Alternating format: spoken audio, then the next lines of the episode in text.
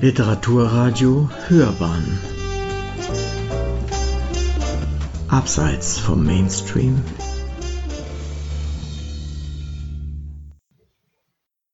Günter de Brün Die Somnambul oder des Staatskanzlers Tod. Alles ist wahr, und doch weiß man nichts Genaues. Auf diese Formel lassen sich manche historische Ereignisse bringen, über die zu ihrer jeweiligen Zeit, meist aus Gründen der Schicklichkeit, nicht gesprochen werden durfte. Und über eben jene Vorgänge brodelt dann die Gerüchteküche, deren Reste man auch 200 Jahre später noch betrachten kann. Das hat Günter de Brün, Träger vieler namhafter Literaturpreise, in seinem aktuellen Buch getan. Eine Betrachtung wäre dann auch ein angemessener Untertitel, denn trotz eines Anhangs mit dem Nachweis der Zitate, eines Namensregisters, Zeittafel und so weiter ist die Somnambul kein Sachbuch, denn es erhebt nicht den Anspruch, den Wissensstand in Bezug auf eine Sache aufzuarbeiten. Es widmet sich vielmehr der Fußnote in einem Lebensbild, wobei, wie so oft, die weniger bekannte Frau Friederike Hähnel die Fußnote im Leben des bekannteren Mannes hier Fürst Karl August von Hardenberg war. Hardenberg war Preußens Außenminister gewesen in einer für das Königreich besonders schweren Zeit. Seit 1805 war Napoleon Kaiser in Frankreich und verschiedene Koalitionen konnten ihn auf dem Schlachtfeld nicht entmachten.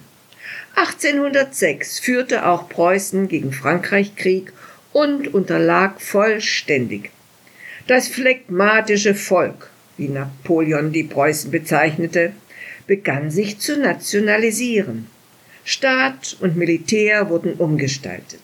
Hardenberg seit 1810 Staatskanzler sah sich auf der Seite der Reformer und machte sich bis zu seinem Lebensende stark für eine Verfassung.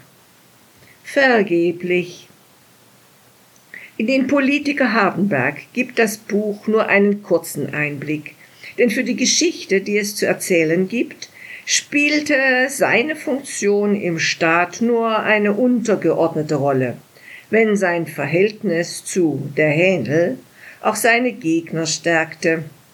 Als Hardenberg Friederike begegnete, war er 66 Jahre alt und sie Anfang 20. Er lernte sie kennen als Patientin einer neuen Modemedizin, des animalischen Magnetismus.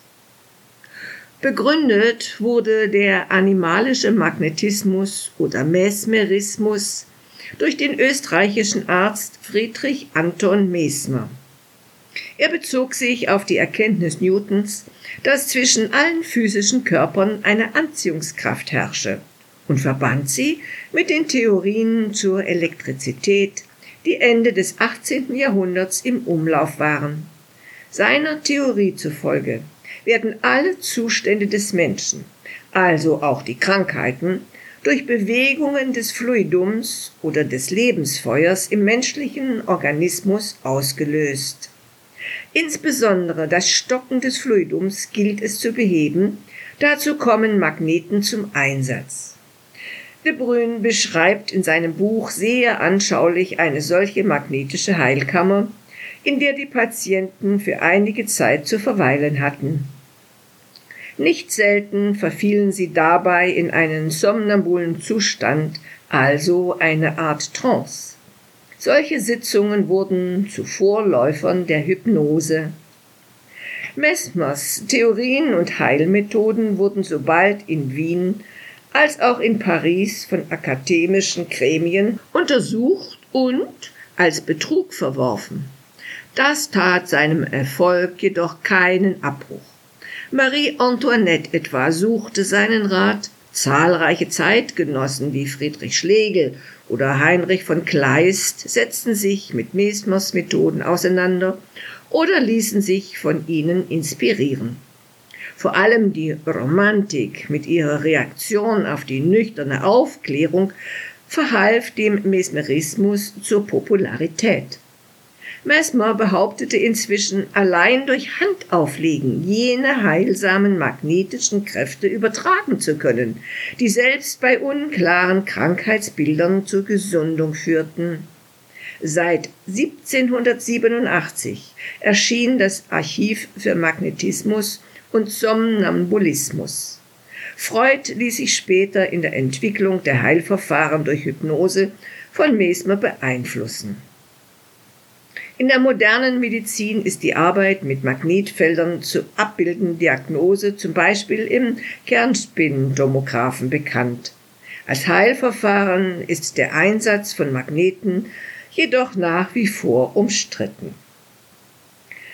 In solch einem magnetischen Behandlungsraum sollen sich Hardenberg und Friederike das erste Mal begegnet sein.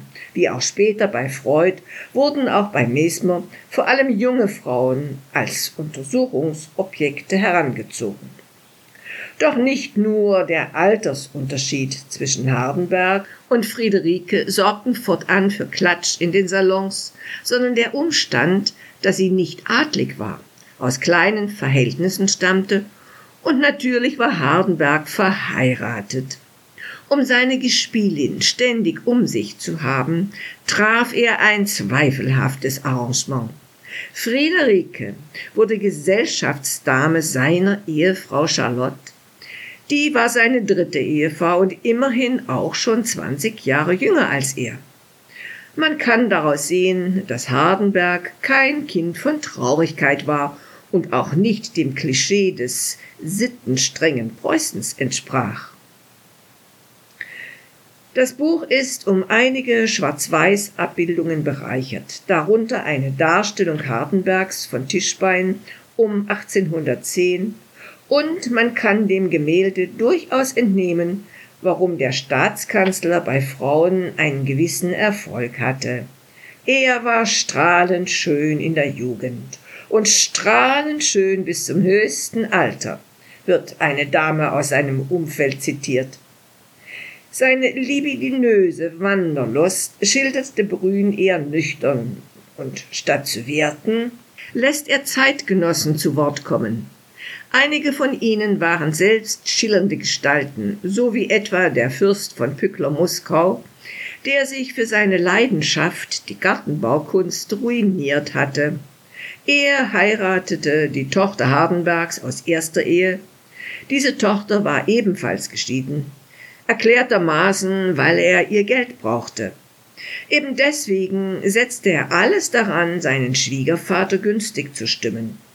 Er wurde zum Vermittler zwischen den zerstrittenen Eheleuten Hardenberg.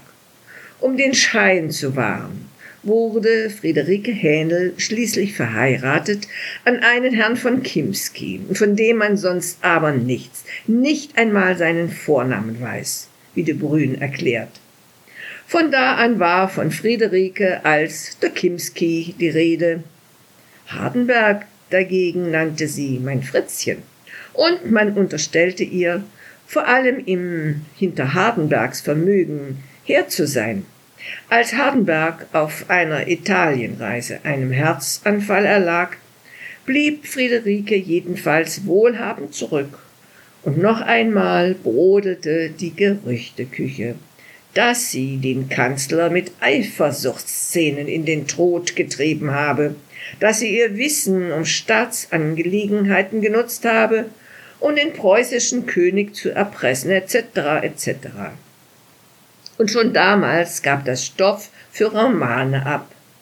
Luise Mühlbach machte Friederike Hähnel Kimski zu einer der Figuren in ihrem Buch Napoleon und der Wiener Kongress.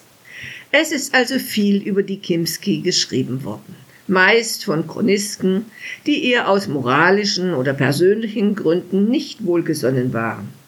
Von ihr selbst sind kaum Zeugnisse bekannt, De Bruyne versucht nicht, eine Art historischer Gerechtigkeit herzustellen oder gar das Ungeheuer von einer Frau, wie sie geschmäht wurde, zu rehabilitieren.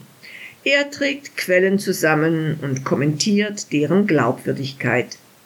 Man folgt seinen Schilderungen mit Interesse, hier und da auch mit Kopfschütteln. Der Rosenkrieg, der sich in dem Dreiecksverhältnis Hardenberg, Charlotte, Friederike abgespielt haben muss, bleibt aber der Fantasie der Leser überlassen.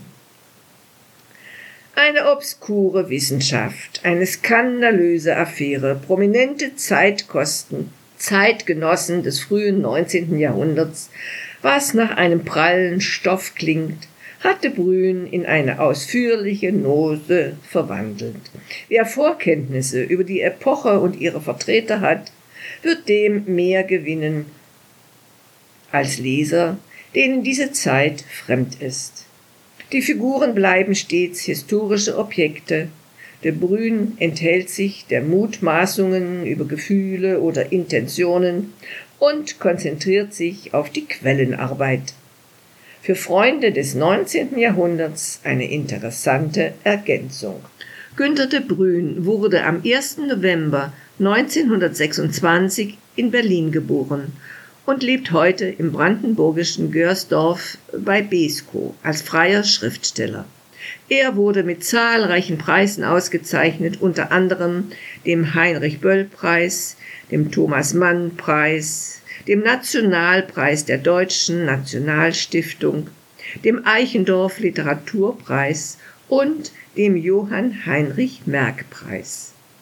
Zu seinen bedeutendsten Werken gehören unter anderem die beiden kulturgeschichtlichen Essays als Poesie gut und die Zeit der schweren Not, die autobiografischen Bände Zwischenbilanz und 40 Jahre sowie die Romane Buredens Esel und Neue Herrlichkeit.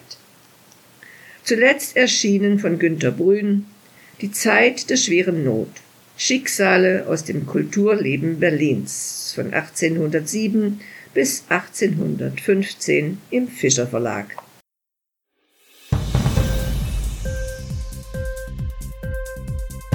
Hat dir die Sendung gefallen? Literatur pur, ja, das sind wir. Natürlich auch als Podcast. Hier kannst du unsere Podcasts hören. Anchor, Spotify, Apple Podcast, iTunes, Google Podcasts, radio.de und viele andere mehr.